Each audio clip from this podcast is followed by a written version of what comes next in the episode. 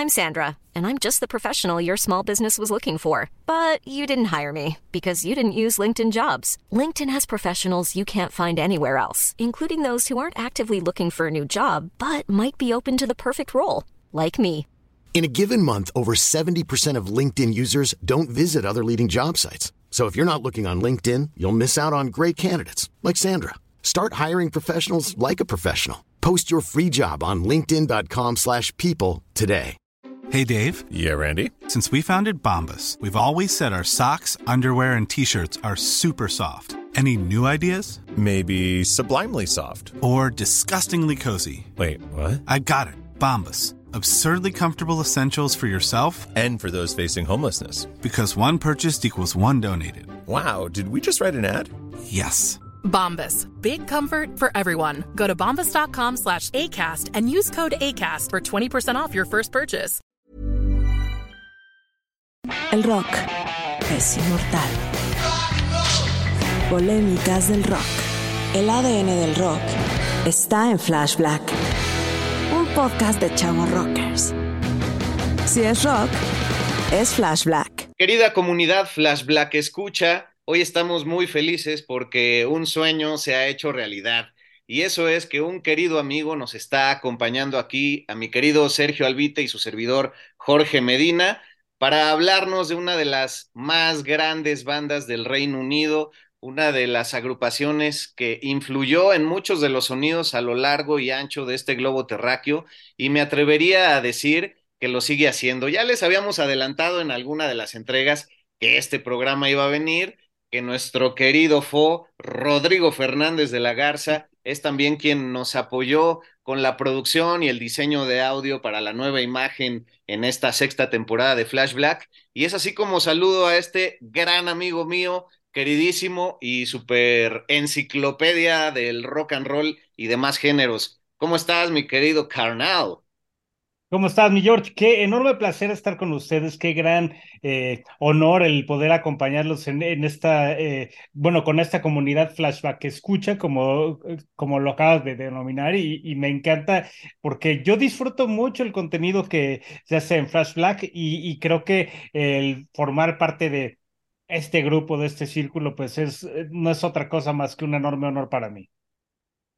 No, muchísimas gracias. Creo que vamos a disfrutar muchísimo esta charla. Para los que no tengan el placer de conocer el trabajo de Fo, pues ha sido locutor por mucho tiempo en Ibero 99, trabaja también por ahí en W Radio, eh, es diseñador de audio y productor de, bueno, ya antes era Televisa Radio, ahora ya es Radiópolis, estás por ahí, y bueno, un montón de horas de vuelo en el escucha de la música, ¿no? Porque a este güey le pones así de que cinco segundos de, de casi cada rola y te dice cuál es, como cuando a, a, Jack White le ponen así rolas de los Beatles por un segundo y sabe cuál es. Y, y pues bueno, un apasionado, eh, un musicólogo, más allá de un melómano. Pero bueno, pues aquí se ve el cariño. Entonces, por supuesto, nosotros nos conocimos en Ibero 99, donde pues por más de una década compartimos. También teníamos un programa que hacíamos con Red Bull de recuentos de sonidos latinoamericanos que se llamaba Panamérica. Y bueno, me, quedo un poco corto, mi querido Fo, pero ya los Flash Black escuchas saben qué onda y aprovecho para saludar a mi carnal Sergio Avite, que ahí anda medio calladón, con un mezcal en mano, me dicen, con un mezcal en mano. no, afortunadamente, pues ya los mezcales quedaron atrás. Pero muy contento, amigos, de estar aquí compartiendo el micrófono con ustedes. Ahora el placer es mío. Ah, porque vamos a hablar, en efecto, de esta bandota, güey, de, de Clash, histórica, que ha influenciado a muchas, muchas, muchas bandas a lo largo de la historia y afortunadamente lo, sigo así, lo sigue haciendo. Entonces, muy contento de poder compartir eso con ustedes, amigos. Sí, pues, ¿por qué no nos, no nos cuentas, mi querido Fo, eh, de dónde viene tu pasión por The Clash y si lo pondrías como el top uno de tus bandas más admiradas? Si es que subimos esto en video, podemos observar los miles de CDs que tienes eh, a, tus espaldas, también el famosísimo póster del London Calling de The Clash y el disco homónimo, el debut también de esta agrupación que salió en 1977 y que es hermoso y ahí lo tienes en, en vinil en tu costado. Eh, cuéntanos un poquito cuál es la historia personal y la pasión que te ha generado esta banda. Bueno, voy a ser muy sincero con un par de cosas. La primera vez que yo escuché The Clash, era muy niño, era muy, muy, muy niño, porque tienen que saber que en mi familia, pues mi mamá nos entretenía tanto a mi hermano y a mí poniéndonos el canal de MTV. Nosotros no veríamos caricaturas todo el tiempo, ¿no? Nosotros, en lugar de ponernos las caricaturas o las películas de Disney, nos ponían más bien MTV, entonces nos, nos entreteníamos mucho con eso. Y mi primer acercamiento fue pues como por ahí de los, no sé, cuatro años, según yo tendría cierto registro de memoria, eh, de ver a The Clash cuando estaba cantando eh, en el video de... estoy haciendo memoria, de la misma etapa que Should I Say or Should I Go, era Rock the Casbah. Rock the Casbah era como la primera impresión que yo tenía de The Clash. Ahí ya no estaba Topper Headon, pero sí estaba, eh, estaban Mick Jones, estaba Paul Simon y por supuesto estaba Joe Strummer.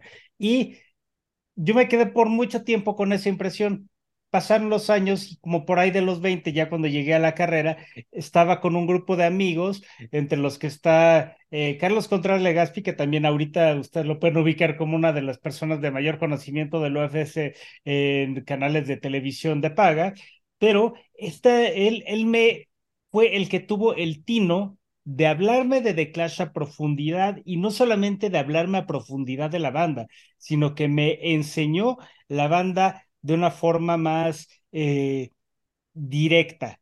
¿Por qué? Porque en aquel entonces pues estábamos mucho con escuchar música punk. A mí me gustaba mucho la música punk y era poquito en, en el entorno de, de estas bandas de, del happy punk, ¿no? Porque digo, en 1999 salió el Enema of the State de, de Blink-182 y mis amigos eran muy fanáticos. Yo entré mucho después a Blink-182, pero eh, terminé entrando y yo quería escuchar un punk más devoto, más eh, en forma y mucho más eh, catalogado como algo de respeto. Y fue ahí cuando, cuando Carlos me prestó eh, un disco de Clash que se llama Live from Here to Eternity. Y ese disco me hizo escuchar The Clash con una, como si fuera un lavado de cerebro. Me enseñaron tal cual a escuchar cómo debía ser la música punk, toda la energía que transmitían en vivo y lo más importante, la forma en la que conectaba la música con el escucha. Entonces fue ahí cuando me metí directamente a lo primero que hice, compré una compilación de éxitos que era eh, The Essential de The Clash.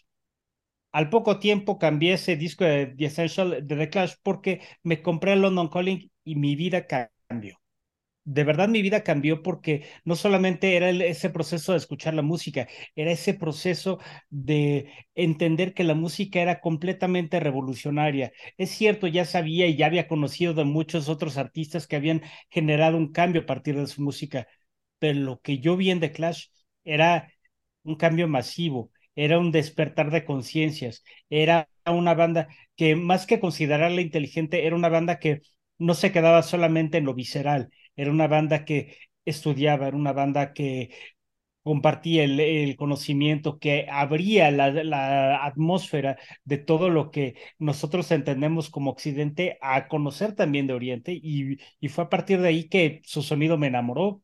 Conocí ese, e, e, ese, esa raíz del, del punk y más allá de eso, conocí el respeto por lo que alguien realmente hace como artista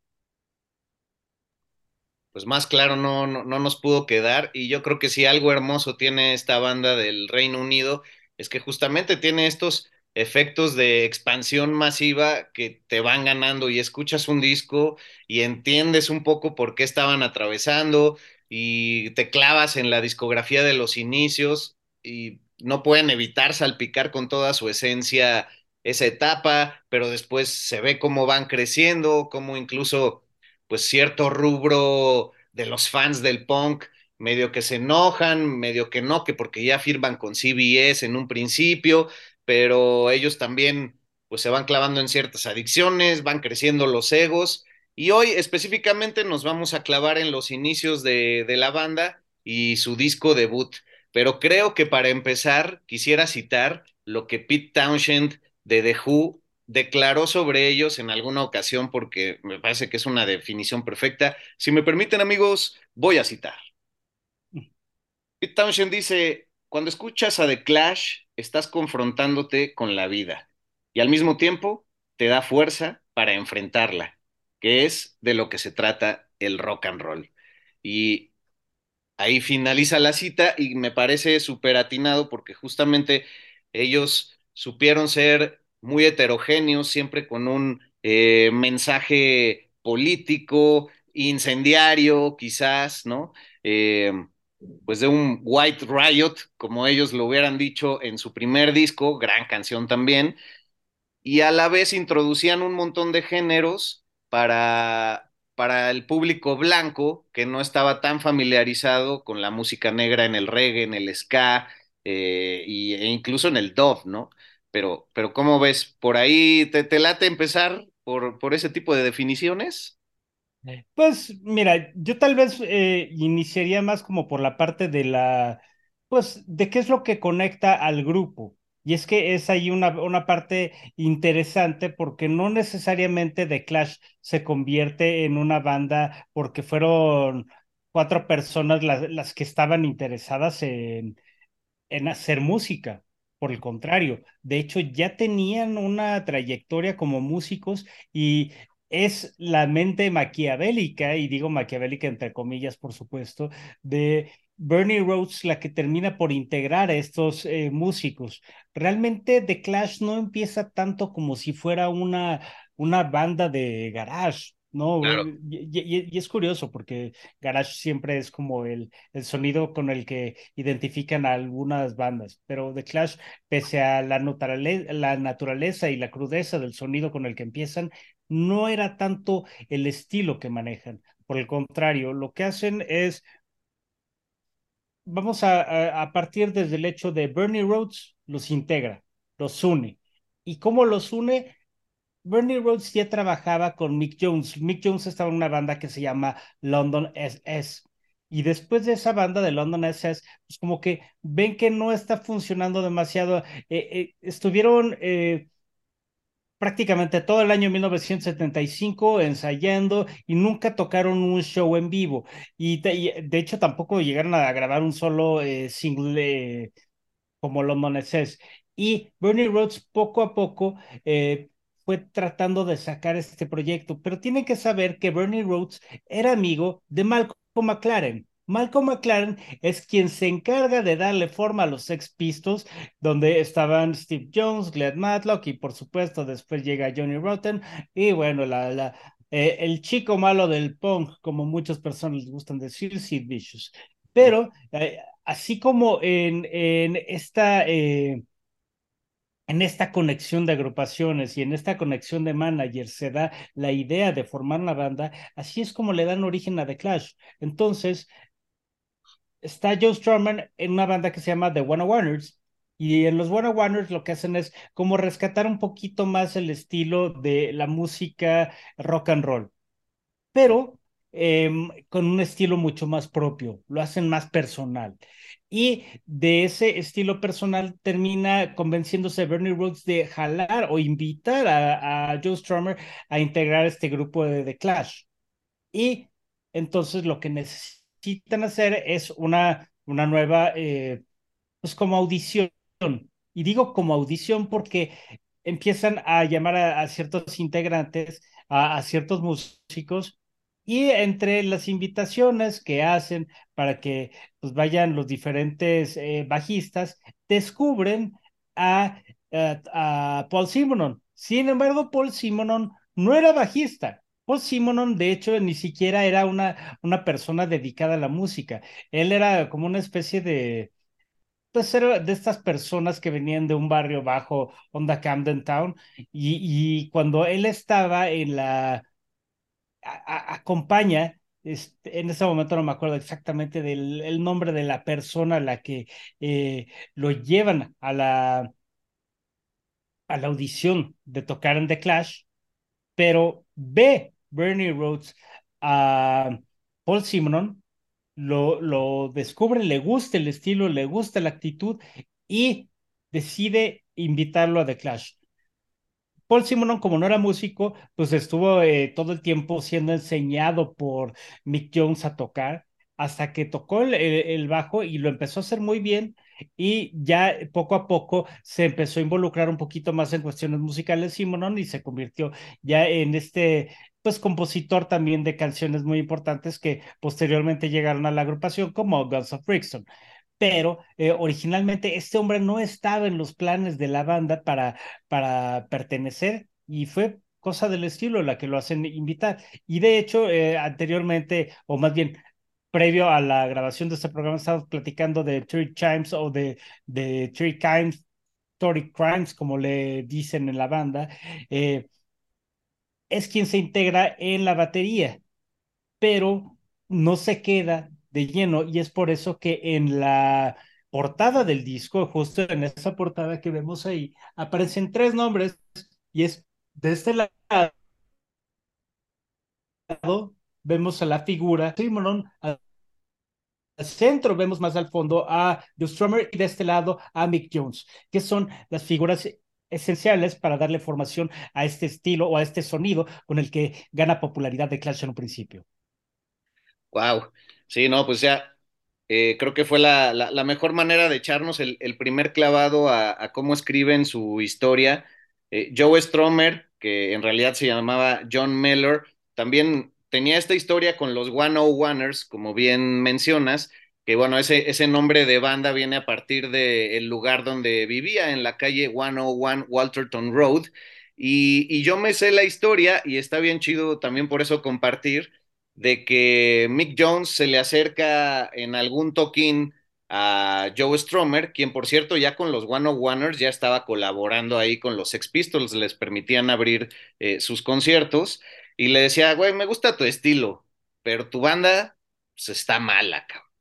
Y, y, entonces es ahí donde planta la semillita para que se mueva a, a London SS, que acaba llamándose posteriormente The Clash. De hecho, es un nombre que se le ocurre a Paul Simonon, si no me equivoco, porque era un, un término que salía mucho en los periódicos en ese momento.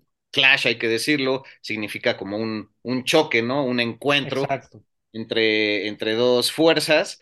Y también, eh, pues, hay muchísimas historias que se desprenden porque Joe Stromer dicen que ya tocaba el ukulele en muchas estaciones del underground o del metro ahí de, de Londres y el rollo de Stromer viene a partir del, del, rasgueo que hacía a la guitarra o en este caso eh, al ukulele por tocar canciones como Johnny B. Good, pero como bien dices, siempre hay personas tras bambalinas que son los que dicen, no, no, no, aquí hay una fórmula que tenemos que explotar y, y al final acaban realizando este disco que en poco más de tres semanas se hacen, creo que son 13 canciones y un disco que dura alrededor de 35 minutos, que también solo sale en el Reino Unido editado, de hecho en Estados Unidos es conocido como el segundo disco, pero a la vez vende 100 mil copias en los Estados Unidos y se vuelve el disco mayormente importado de, de la época, ¿no? Entonces suceden muchísimos fenómenos.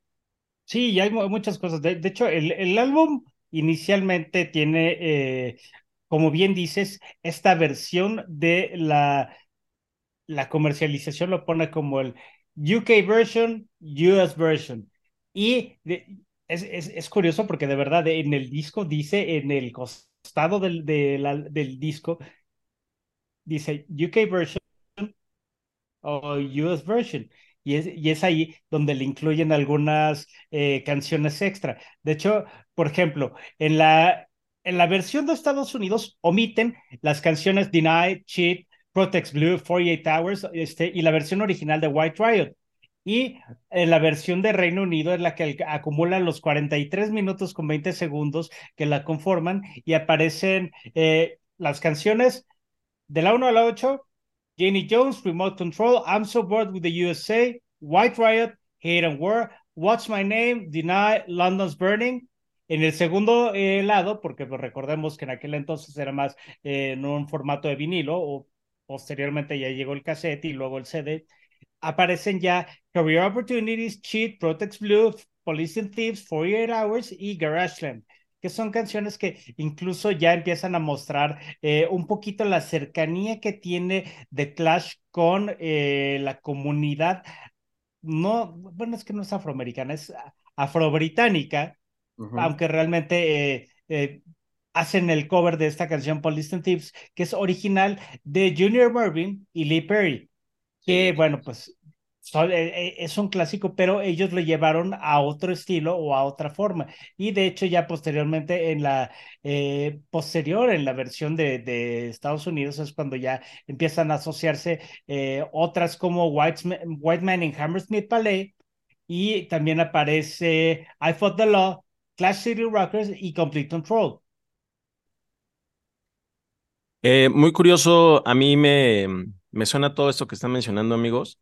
Eh, que también de los inicios quisiera también sumarle que, por ejemplo, eh, pues Jones y Simonon, eh, bueno, primero Jones le dice a Simonon, eh, bueno, es quien él le di- ofrece entrar a la banda, ¿no? Como bien ya señalaste, pero él es el que le sugiere, ¿no? Eh, aprender a tocar el bajo o algo así. Le dice, güey, aprende a tocar un instrumento y ya estás en la banda.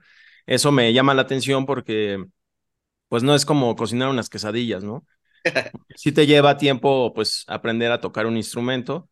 Eh, también de Clash, es, su música, pues, no es algo que también eh, pida mucho requerimiento técnico en la ejecución, pero eso es lo de menos porque música es música, está bien chido. Eh, también me llama la atención que en los inicios a Chimes o Kimes no le caía chido Joe Stromer, ¿no? Decía que pues era como un ruco eh, de 22 o 23 años, pero que era como muy anticuado, que se vestía como con ropa viejita, eh, todas estas cosas. Y también eh, sumarle a esto del inicio de The Clash a Kevin Levin, Ujú. quien pues es- ayuda a formar la banda, aunque no toca en ese primer disco, y se vuelve primordial para la historia del punk, porque después se forma Peel precisamente con Joe Lydon en una tocada de, de los Sex Pistols. Le dice, oye, si un día se deshace los Sex Pistols, pues qué onda, es, pues hay que hacer algo, ¿no? Y, y, curioso porque es cuando ya se forma Peel, pero siempre como que todas esas bandas están en, como en la historia de, de Clash, ¿no? O sea, Sex Pistols siempre aparece ahí, parece como un común denominador. También estuvo ahí con Susie Sue, ya lo habíamos dicho en otro programa de eh, Flash Black, pero me llama mucho la atención que siempre está rondando ahí y creo que sí ayudó un poquito a los inicios de, de Clash, ¿no? Sí, digo, concretamente lo que dices de Kid Levine es un músico que eh, está en el entorno de Clash, es cierto. De hecho, él es quien convence a Joe Strummer de dejar los One Warners e integrar The Clash. Y, pues sí, digo, to- toda la idea parte de Bernie Rhodes, pero eh, es Kid Levine el que tiene esta, eh, esta participación muy, muy activa en la formación del grupo. Y lo más importante, que fue un hombre que se estuvo de alguna manera eh, acercando tanto a la banda que la justicia a su carrera llegó cuando se, se le da forma a PIL, ya con, con John Lydon ahí como, como voz del grupo. Pero eh, eh, esta eh, es de estas figuras, y, fíjate, a- algo que yo hace mucho llegué a, a entender de The Clash es que más que ser una banda, The Clash era una comunidad.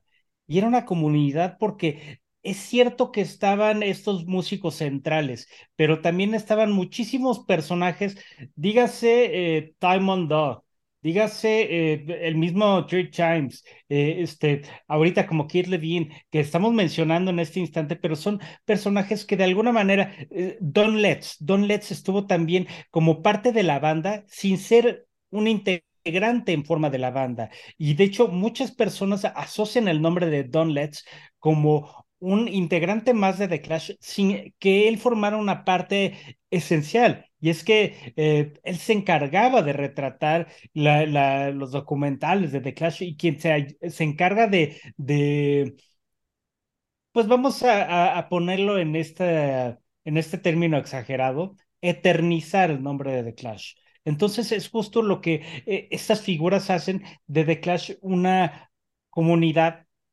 que se convierte en un nombre esencial para la posteridad, porque no es solamente el grupo que toca música punk con un debut es espectacular, es una banda que tiene muchísimos allegados que todos aportan y que se convierten en, en parte de ese centro o de esa esencia que marca la historia de la música a partir de lo que era como The Clash un colectivo, aunque no necesariamente ese colectivo fuera de nombres como el que acabas de mencionar, el de Kid Levine, ya se convierte en, en parte de otra agrupación muy importante para la propia música. Sí, es que son como esta comunidad, como bien, como bien dices, como cierta pandilla, como también pasó con Suction de Banshees, que eran pues eh, toda esta pandilla que seguía a los Sex Pistols, seguramente coincidieron con The Clash, creo que la primera vez que toca Siuxi también estaba en el cartel en el Hundred Club eh, The Clash, y, era un, crisol multicultural que se atrevía también a, a poner sobre la mesa temas muy, muy sensibles, desde el privilegio blanco, pero también eh, esta cuestión de pues ser un trabajador eh, este working class hero, como, como diría nuestro querido John Lennon, eh, pero con un trabajo de mierda y un sueldo de mierda, o vivir este quejumbroso, pero del paro, ¿no? Que es como se le llama allá en Europa a, este sueldo que recibes cuando estás desempleado, cosa que aquí en Latinoamérica pues no conocemos de ninguna manera. Aquí desempleado significa chingale como puedas. Y, y entonces creo que, que también acaban siendo este lazo muy importante con la cultura negra, porque incluso ya mencionabas a, a Lee Scratch Perry eh, con este cover que le hicieron a Police and Thieves. Eh, es la primera banda que coloca en el muro de uno de sus eh, famosos estudios, la primera banda blanca que coloca ahí para, para honrarla, ¿no? A The Clash. Y, y gente como Chuck D. es, es, también quien le, quien le da un reconocimiento, ¿no? De Public Enemy cuando años antes se atrevió a declarar que Elvis no significaba nada para, para la música y la historia de la música en general. Entonces, me parece que, que todo este choque, tal cual como lo dice el nombre de la banda, genera muchas cosas en la audiencia.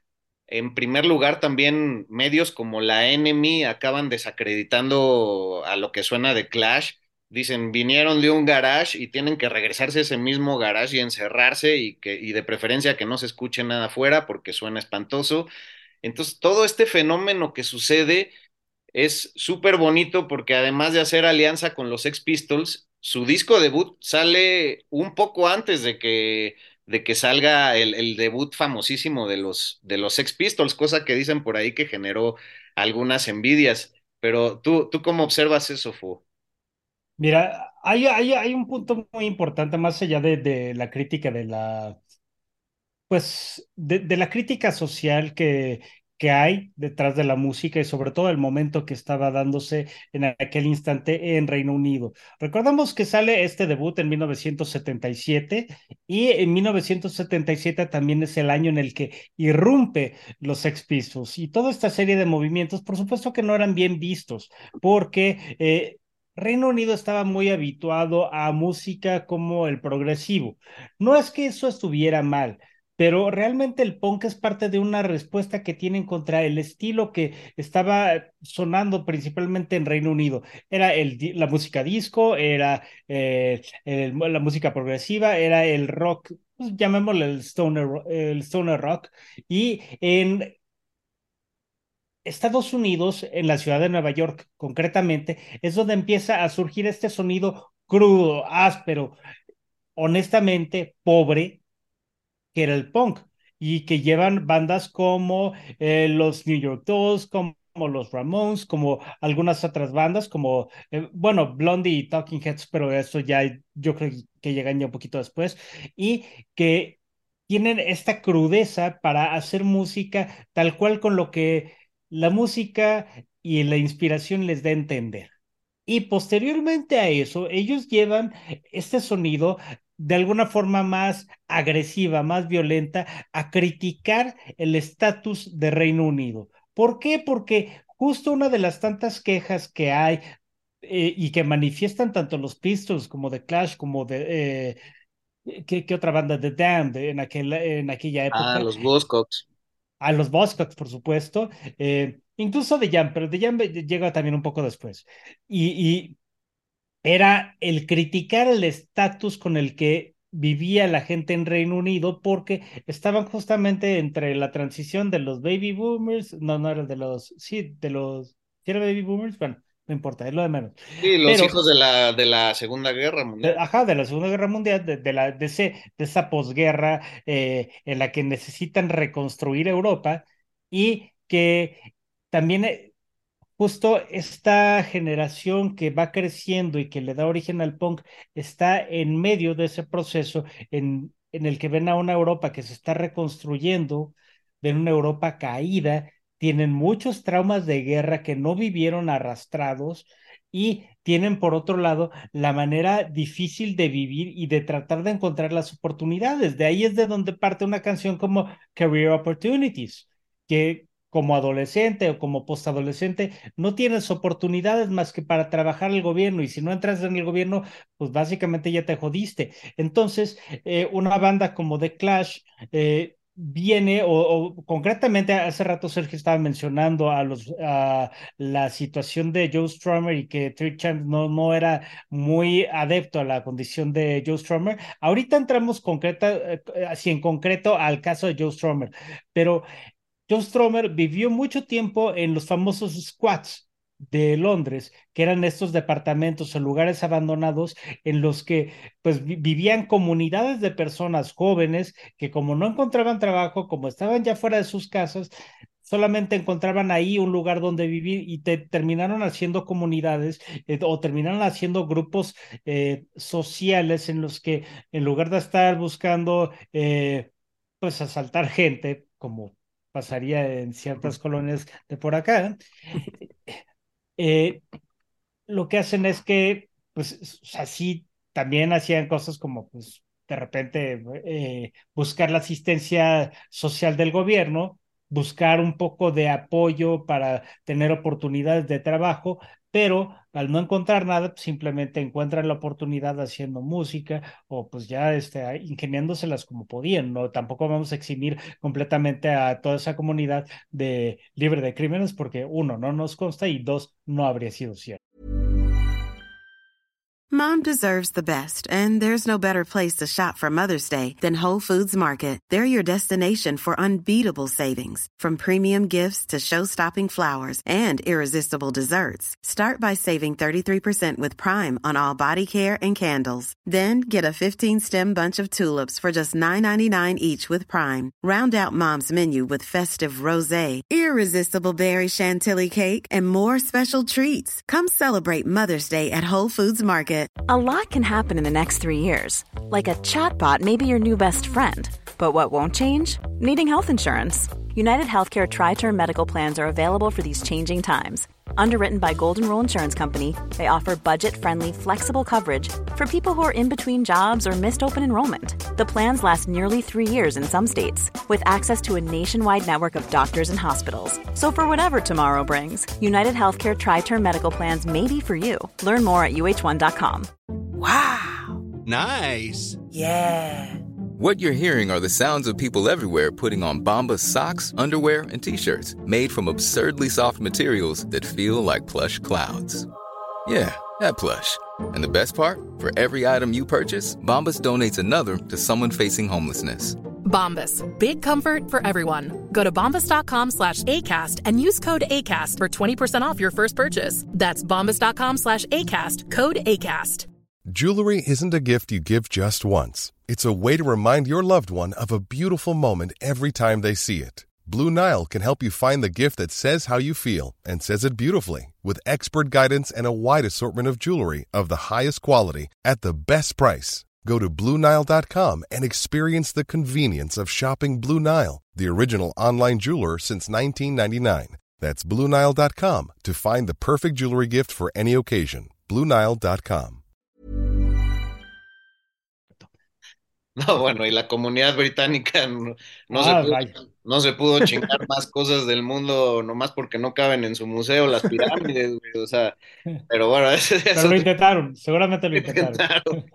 Y, Oye, no, no- pe- pe- perdón, te interrumpo. Y, y- y ya nada más eh, para, para agregar ahí en, en esa parte, la, la cuestión de cómo eh, empiezan a integrarse todos estos como grupos retratan mucho de esta crudeza y de esta, eh, digamos que de estar ajenos a esta formación musical en la que, pues sí, no, no tenían cómo conectarse del todo a una escuela de música, porque en Reino Unido, pues sí, sí hay una cultura de enseñarle música a sus, a sus críos, a sus niños, desde muy tempranas edades, y realmente eh, las bandas aquí, pues con lo que pudieron y con las pocas eh, instrucciones que podían tener, era como se iniciaban en agrupaciones y que eh, tarde o temprano terminan detonando, pero también mucho tiene que ver con este interés y con estas ganas de crear algo artísticamente para poder detonar, que eso sí ya es una cuestión meramente cultural.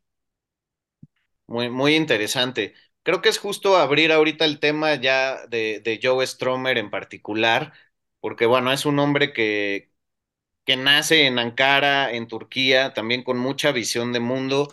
Eh, cuando estábamos planeando este programa, incluso yo te, te, pregunté si tú sabías la versión de que como su padre era funcionario del gobierno, eh, diplomático, vivió en muchos países e incluso se dice, y esto viene de una gran, de una gran fuente que es Oscar Sarkis, que es otra enciclopedia musical y un ícono de la radio en México, eh, que dice que él conoció a Joe Stromer en México y que, y que ahí vivió en la, en la ciudad un rato. Esto le dio muchísima perspectiva de mundo.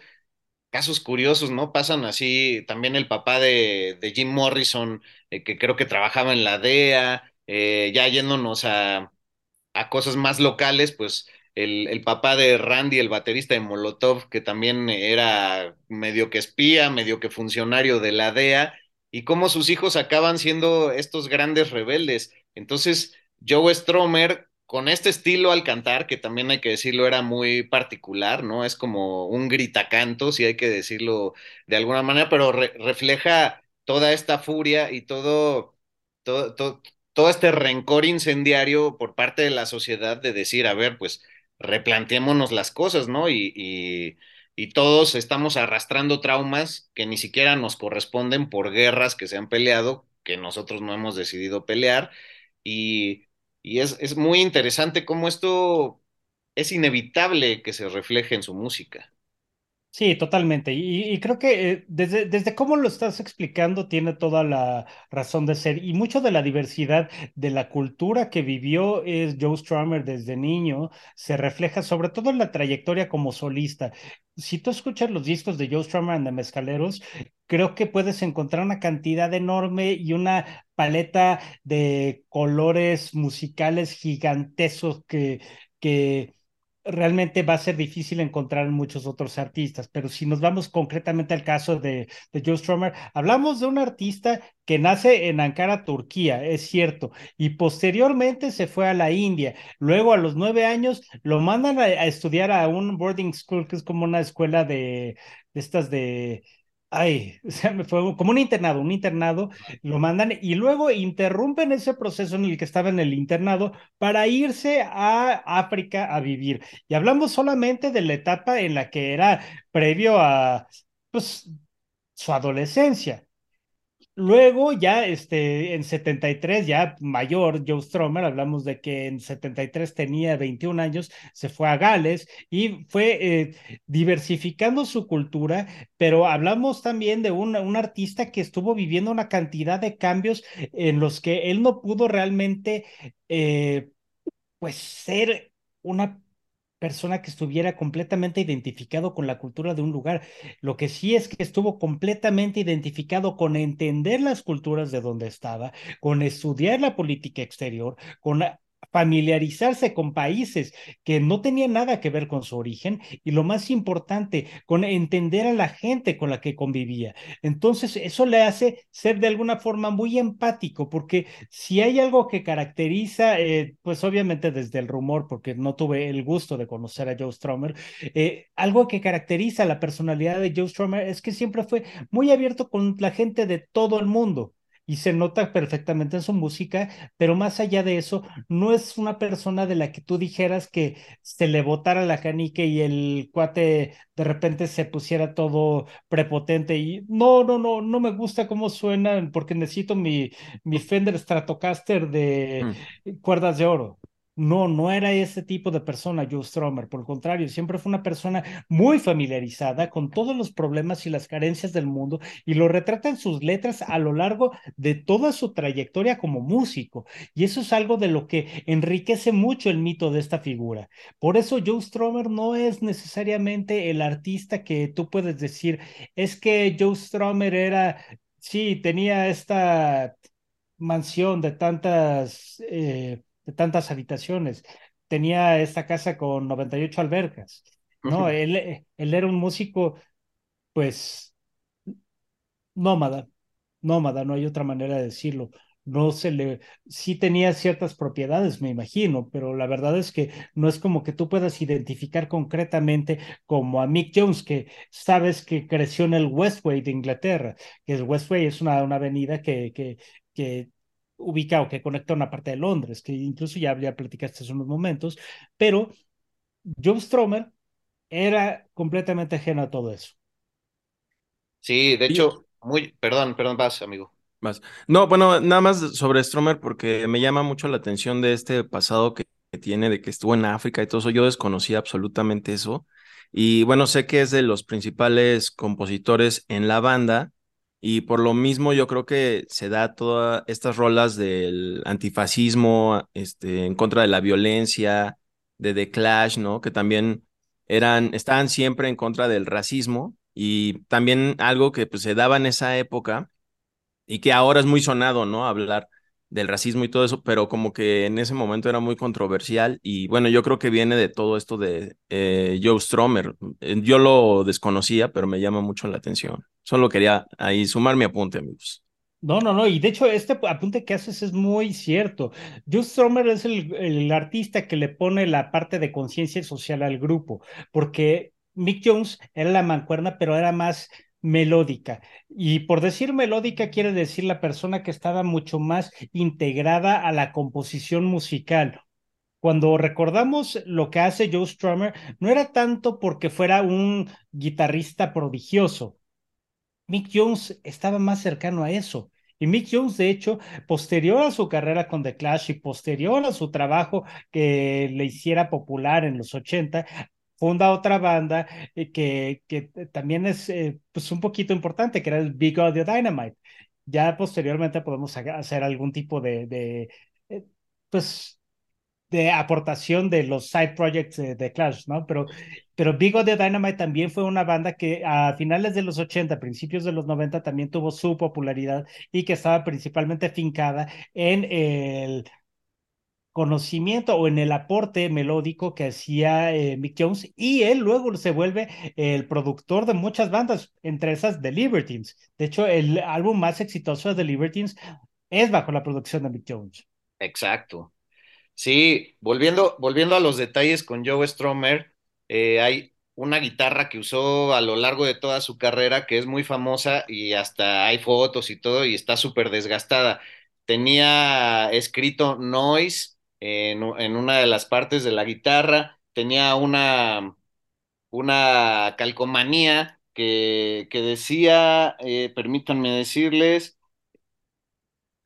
toma, ¿de dónde está? Ah, Ignore Alien Orders, y era una Fender Telecaster de 1966, y, voy a contribuir a, la, a, lo que ya contaban de todo esto del racismo y de su conciencia social, porque se dice que esta guitarra la adquirió en un precio bastante caro, en 120 libras en un inicio, pero este dinero lo ganó a partir de que se dice, esto es un chisme, aceptó casarse con una sudafricana que le pagó un buen dinero por ello, eh, para poder tener su, su, nacionalidad y bueno, ese dinero lo usó en esta Fender Telecaster que incluso ya en el 2007 Fender sacó una edición especial de, la, de su guitarra Joe Stromer imitando este, este look de guitarra tan, tan desgastado. O sea, la palabra noise desapareció de tanto que ahora sí que la rasgueó, que la estromeó, ¿no? Mm.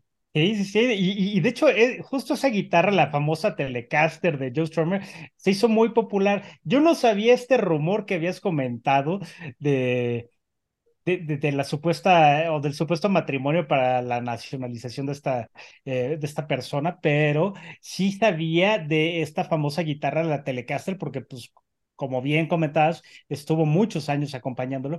Y, y es curioso porque también muchas personas creen que al ser una banda de, de rock y que estuvo tantas veces conectada con el caos, recordemos que The Clash es colocada entre un grupo de personas como The Only Band That Matters, o sea, la única banda que importa. Y es que era, un, era una agrupación que tenía este poder de convocatoria tan grande que podía llegar eh, un concierto de Clash y de ese concierto nacían 10 bandas nuevas, y 10 bandas nuevas por decir una cantidad.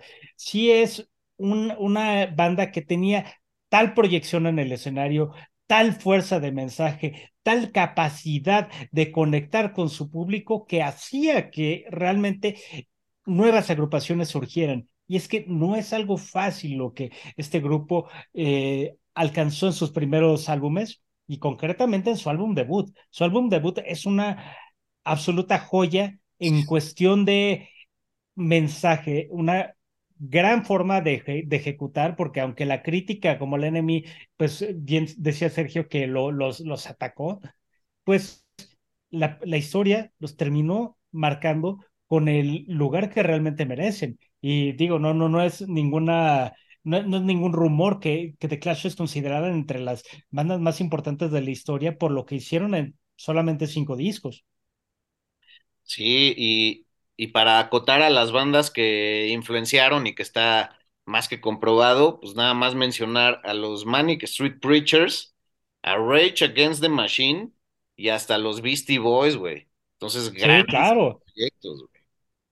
Oye, precisamente fue, perdón, te quería preguntar adelante, algo sobre lo que dijiste, eh, porque hay un evento muy importante en la carrera de The Clash justo antes de su debut, que es en 1976 en el Notting Hill Carnival, que se da esta confrontación entre policías y esta gente, como dirías, afro-británica, pues tal cual.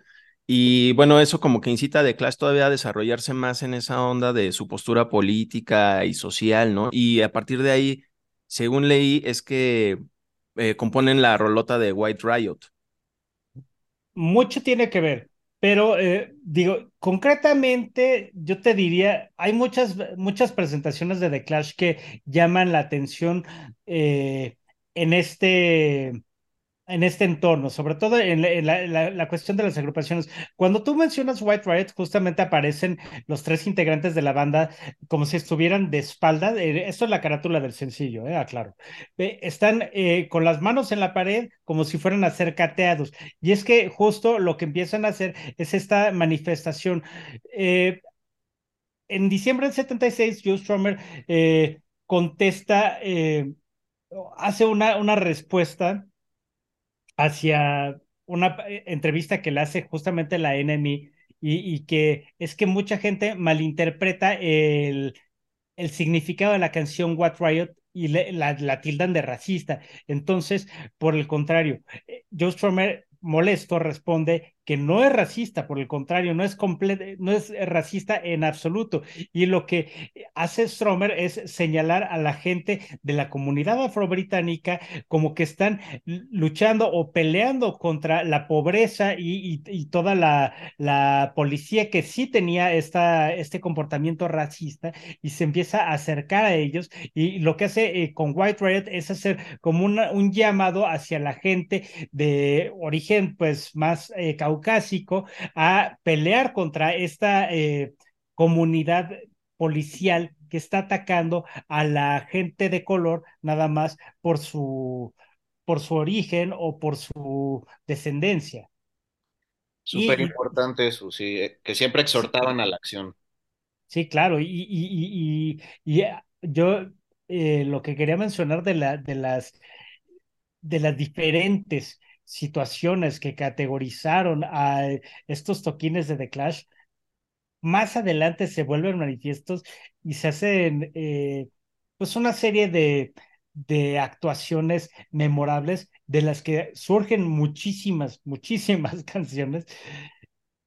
Y es que hay una, hay, hay una presentación en la que hacen tal relajo, tal desmadre, que entra la policía y empiezan a arrestar al público y entre todos ellos, como The Clash trataba de calmar a la gente que estaba en el público, se llevan también presos a Joe Stromer y se llevan a Paul Simonon.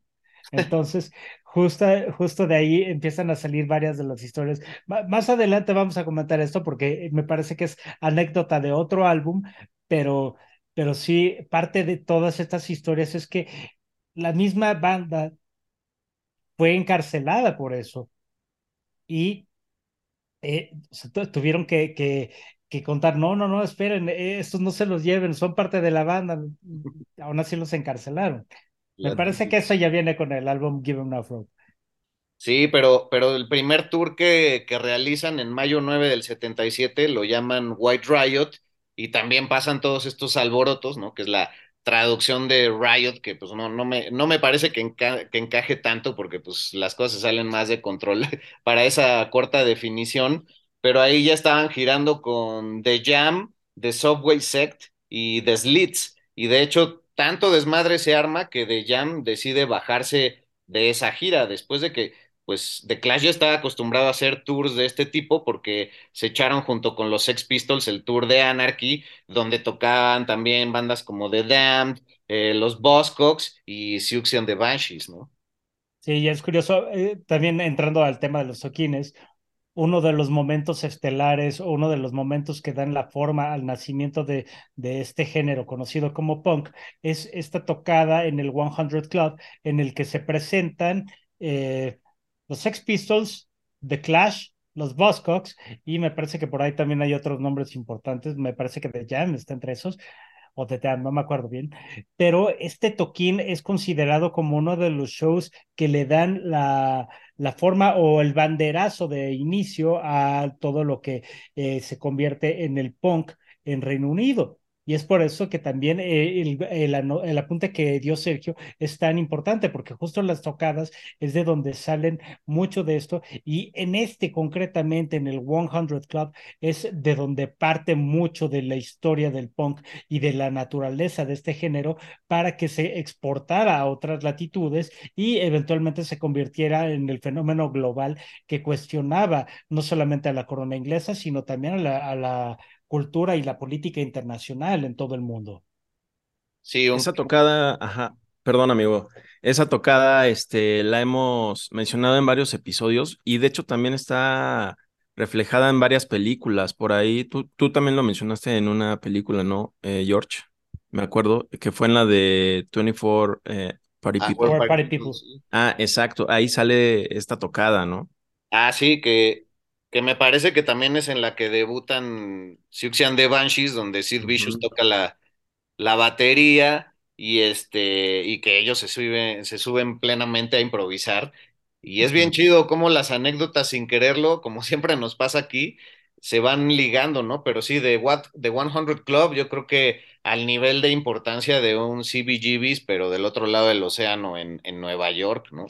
Y, bueno, pues volviendo al tema de, del racismo, tan, tan tenían puesta la camiseta en contra del racismo que también en el 78 se suman a una gira que armó Eric Clapton que se llamaba Rock Against Racism. Y, y siempre pues con estas causas que yo creo que tristemente el mensaje sigue siendo demasiado fresco, incluso para el año 2023 hay que decirlo, Joe Stromer muere súper joven, eh, muere al inicio de este siglo, apenas a los 50 años de edad y de un infarto eh, fulminante. Y, yo creo que es una de las grandes, grandes pérdidas que ha tenido el mundo del, rock and roll y de todos estos géneros recientemente.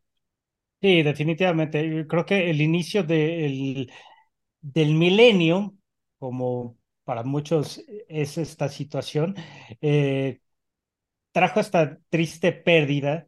Y creo que, digo, más, más que triste por el solo hecho de ver una persona que murió, la pérdida de Joe Stromer definitivamente habría sido muy interesante en estos días eh, ver, ahorita hablamos de Joe Strummer y ya, ya tendría 71 años, ya no tendría la misma fuerza, pero si Joe Strummer hubiera tenido participación activa desde posterior a sus 50, que son justamente, es justamente la edad que tenía cuando muere, eh, probablemente habría tenido, no sé si el renacimiento o el resurgimiento de Cash, pero sí habríamos podido ver un poco más de manifiesto. Incluso él, cuando muere, estaba en la promoción de, de su material solista con los mezcaleros, que es el de ah, este, este álbum en el que hace cover a, a Bob Marley de Redemption Song, y que estoy olvidando en ese momento el álbum. Eh, es que lo estoy viendo físicamente.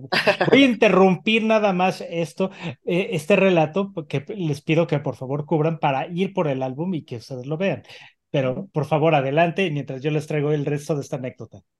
Claro, aprovecharé para, para decir que justamente en un día como hoy, digo, claro, este, este programa es grabado, pero hoy estamos a 17 de abril grabándolo Resulta que Joe Stromer decidió correr hace 40 años el maratón de Londres.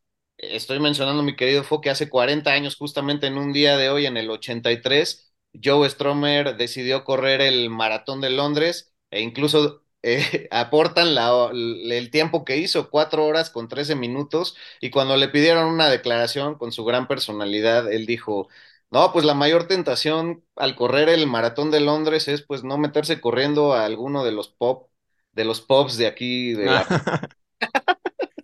sí, a chupar.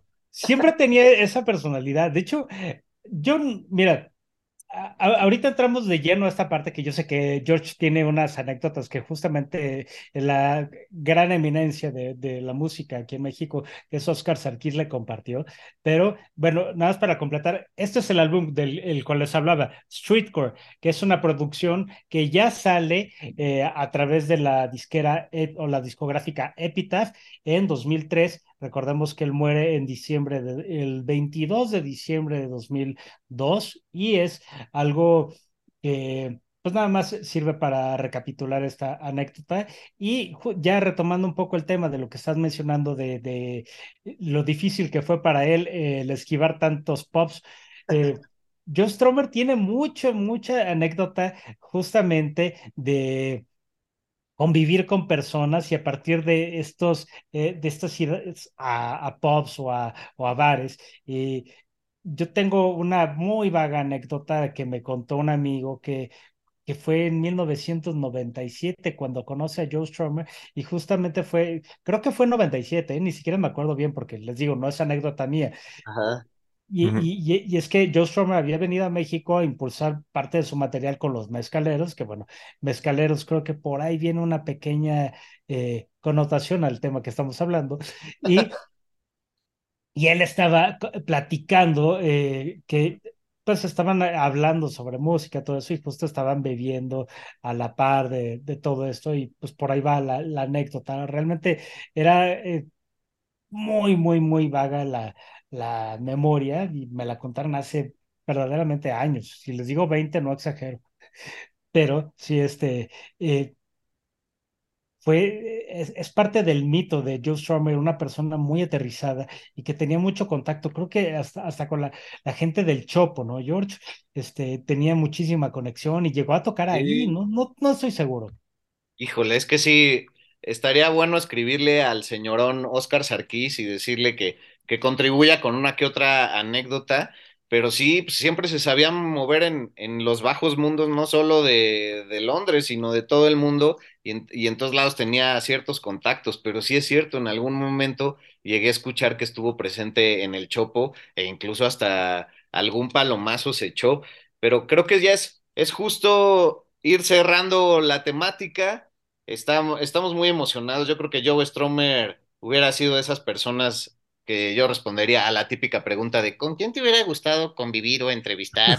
si pudieras revivir a alguien, puta, sería sin lugar a dudas dos personas, Joe Stromer y, yo creo que David Bowie.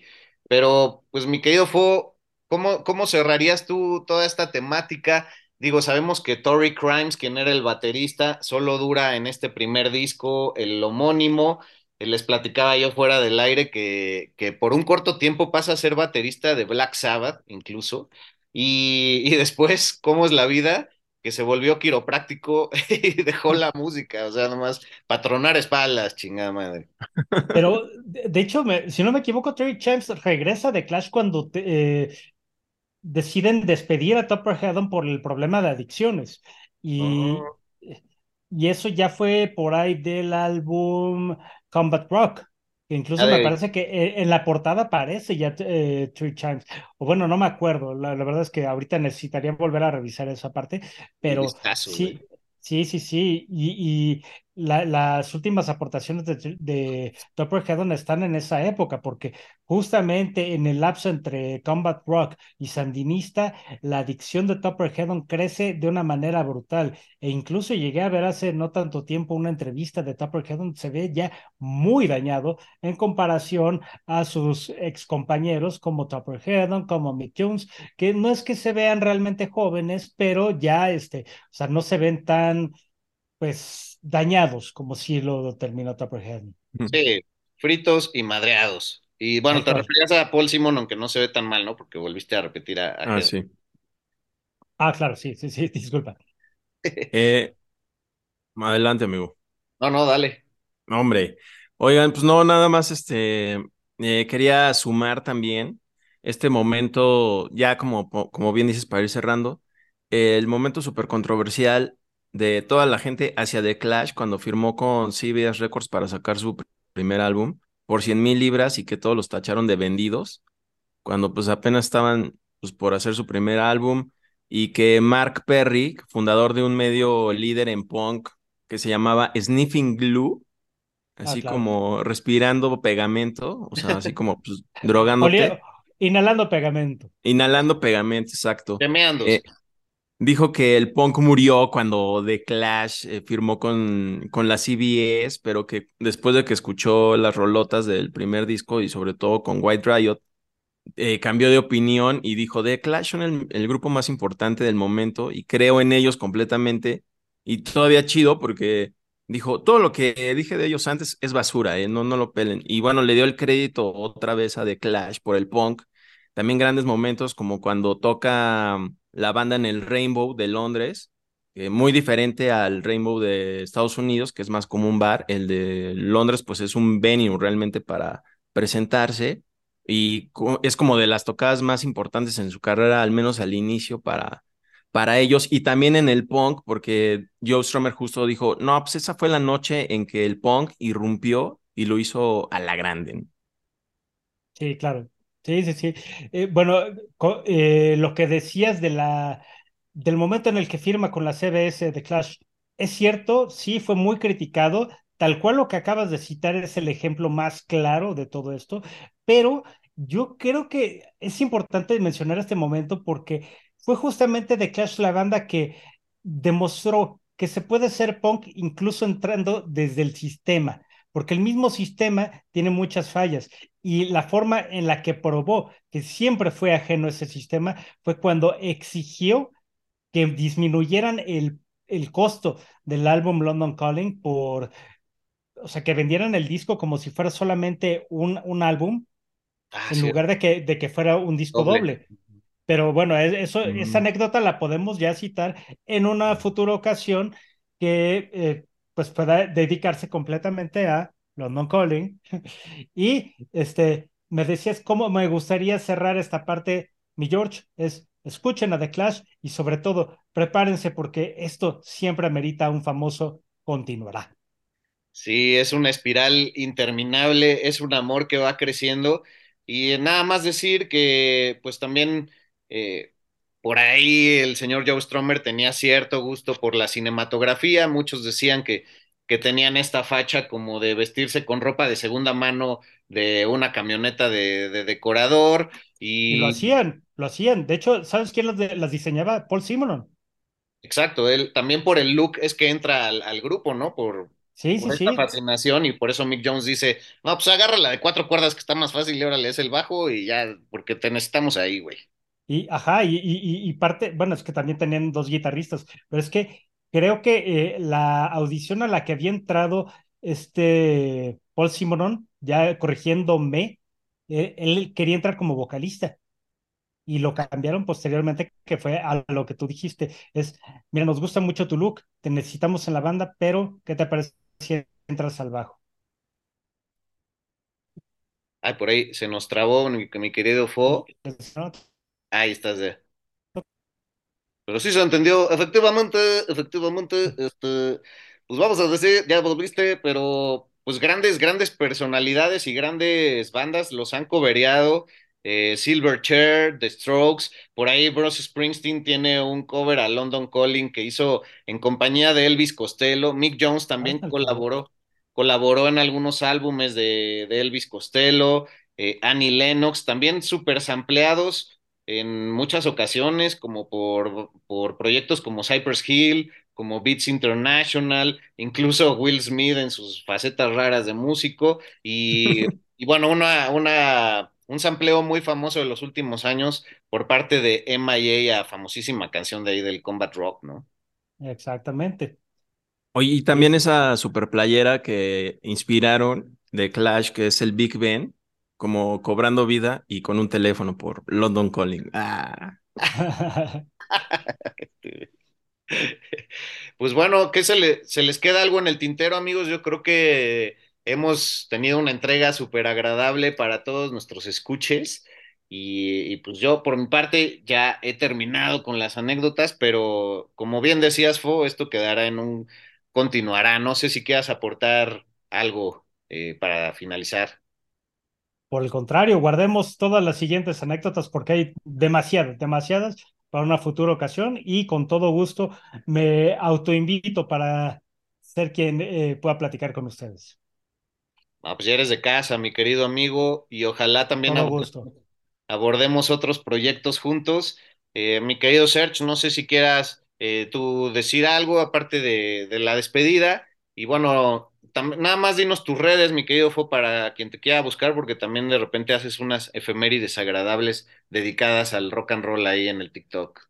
Claro que sí, eh, me pueden encontrar tanto en Twitter, Instagram y TikTok como arroba Rodrigo-F de la G. Ahí pueden encontrar y comentar cualquier comentario que eh, valga la redundancia, pueden comentar cualquier cosa que se les antoje y pues son más que bienvenidas las sugerencias. Venga, pues despedirme, amigo. Eh, muy chido, muchas gracias, Fo, por estar aquí. Y bueno, también solo sumar como el último dato curioso, que el álbum debut de The Clash, eh, casi toda la composición se completó en, el, en un departamento que pagaba la abuela de Mick Jones o la renta, güey. Y pues siempre chido, ¿no? Como que ahí los jefes y los abuelos ahí apoyando. Pero pues chido y agradezco mucho esto, amigo. Gracias. No, por el en un décimo octavo piso y dicen que también la abuela iba a muchos de los toquines de, de The Clash ahí a echar su buena onda, como lo suele hacer, por ejemplo, la mamá de Israel de Benafonte Sensacional acá, que se llama Jovita. Ah, sí. Siempre está ahí poniéndole buena vibra, güey. Qué bueno, qué bueno y, y, qué padre anécdota, porque además de todo me recordaste justo que Mick Jones crece con, con su abuela y por eso también está en el Westway este, porque ahí estaba, me parece eh, que estaba la abuela y su mamá, y con ellos vivía, y, por eso también son tan cercanos a su trayectoria.